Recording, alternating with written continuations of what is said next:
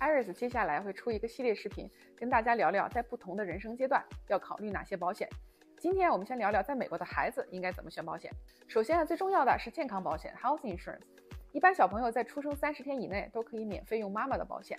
家长呢需要在三十天内将刚出生的小宝宝加到自己的保险里，确保三十天后宝宝也会继续有健康保险的保障。如果没办法把小宝宝加到父母的保险里，美国还有 Children's Health Insurance Program，简称 CHIP，可以为宝宝申请健康保险。CHIP 主要是给收入超过了申请 Medicaid 的标准，但是自己又买不起私人健康保险的家庭。除了健康保险，在美国牙齿和眼睛的保险也都是需要单独购买，可以 cover 常规的预防性检查的费用。除此之外，小朋友需不需要买重疾险和人寿保险呢？那这个答案就因人而异了。人寿保险最原始的作用是收入替代，转移债务风险。从这个角度啊，小朋友其实是不需要人寿保险的，因为小朋友啊既不给家庭带来收入，也没有车贷、房贷这些债务。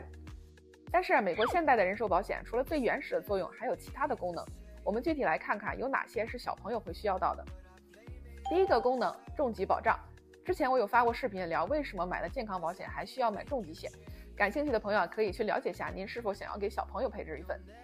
第二个功能，在保险里存钱。保险是储蓄工具的一种，在美国人寿保险里存钱啊，有延税和资产保护的功能。如果选择保底的险种，也不用担心储蓄的部分会亏损。那具体到每个家庭需不需要给宝宝购买人寿保险来满足这些需求呢？我个人觉得一定要在大人做好了保障的基础上，再考虑给宝宝配置人寿保险。